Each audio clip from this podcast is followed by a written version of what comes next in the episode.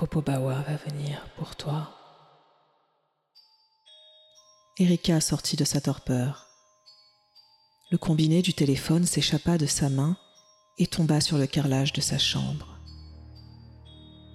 Elle s'attendit à le voir se désagréger en plusieurs morceaux sous l'importance du choc, mais il se contenta de glisser le long des carreaux ivoires et alla terminer sa course gentiment contre la plainte qui bordait le mur. La voix métallique de Vincent dans le combiné résonna dans la pièce, lui demandant si elle était toujours là. Erika reprit ses esprits et ramassa le téléphone. Oui, je suis là, lui répondit-elle d'une voix blanche.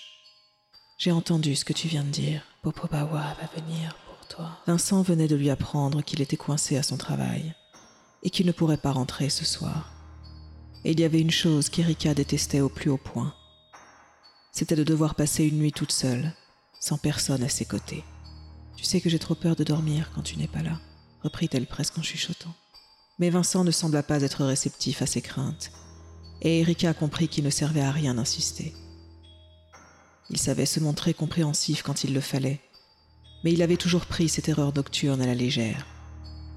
C'est parce qu'il ne savait pas, il n'avait pas vu, il n'avait pas senti la froideur, la douleur, la terreur. Pour lui, c'était juste une lubie de plus, un caprice d'enfant gâté. Si on avait un enfant à nous, tu serais bien obligé de grandir un peu, lui répétait-il régulièrement. Avoir un enfant Pourquoi faire? Pour nourrir Popobawa. Il viendrait le prendre. Mais avant ça, il le terroriserait, réduisant sa vie future à un magma de sentiments macabres, où chaque jour qui passe ne serait qu'un pas de plus vers des abysses infernales, d'où personne n'en ressort jamais vivant. Il viendrait au monde, et je serais obligé de lui dire oui, les monstres existent, mais pas Dieu, ni les fées, et encore moins les anges. Il n'y aura personne pour te sortir de cet enfer, parce que personne ne voudra te croire, et tout le monde s'en fichera complètement. Popobawa te guettera, tapis dans l'ombre, attendant le bon moment pour te dévorer tranquillement les entrailles. Ce pour les chants de sa langue pestilentielle, avançant un doigt griffu et décharné vers toi, un rictus démoniaque au coin des lèvres. Et la seule chose que tu pourras faire, c'est de le regarder avancer, paralysé. Tu le sentiras en toi et tu ne pourras même pas hurler. La douleur sera insoutenable. Tu la ressentiras jusqu'au plus profond de ton corps et tu ne pourras rien faire. Et personne ne t'aidera. Erika sentit une larme brûlante couler le long de sa joue. Vincent tenta de la rassurer en lui disant qu'il rentrerait au plus tard demain dans la matinée. Il lui demanda si ça lui convenait, et elle lui répondit d'une voix impassible que c'est pas comme si elle avait le choix. Pour toute réponse, Vincent se contenta de pousser un long soupir d'agacement, suivi d'un je t'aime traditionnel et atone auquel elle répondit comme d'habitude de façon machinale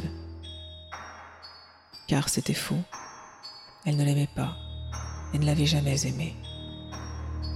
Vincent n'avait jamais rien représenté de plus à ses yeux qu'un compagnon de nuit, un veilleur de cauchemar, celui qui l'empêcherait de se faire dévorer dans l'indifférence générale.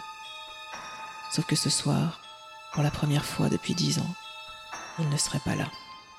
Erika attendit que Vincent raccroche, puis son bras retomba mollement le long de son corps elle sentit tous ses membres s'engourdir lentement, et pendant quelques secondes, la panique envahit tout son être, raidissant chacun de ses muscles, et elle tomba au sol, sans même s'en rendre compte. Popobawa va venir pour toi. Tais-toi, je suis plus forte que lui. Oh non, tu ne l'es pas. Cette nuit, Popobawa va venir pour toi, et tu mourras. Assise, paralysée sur le sol, le regard fixe, Erika se replongea avec horreur dans ses souvenirs.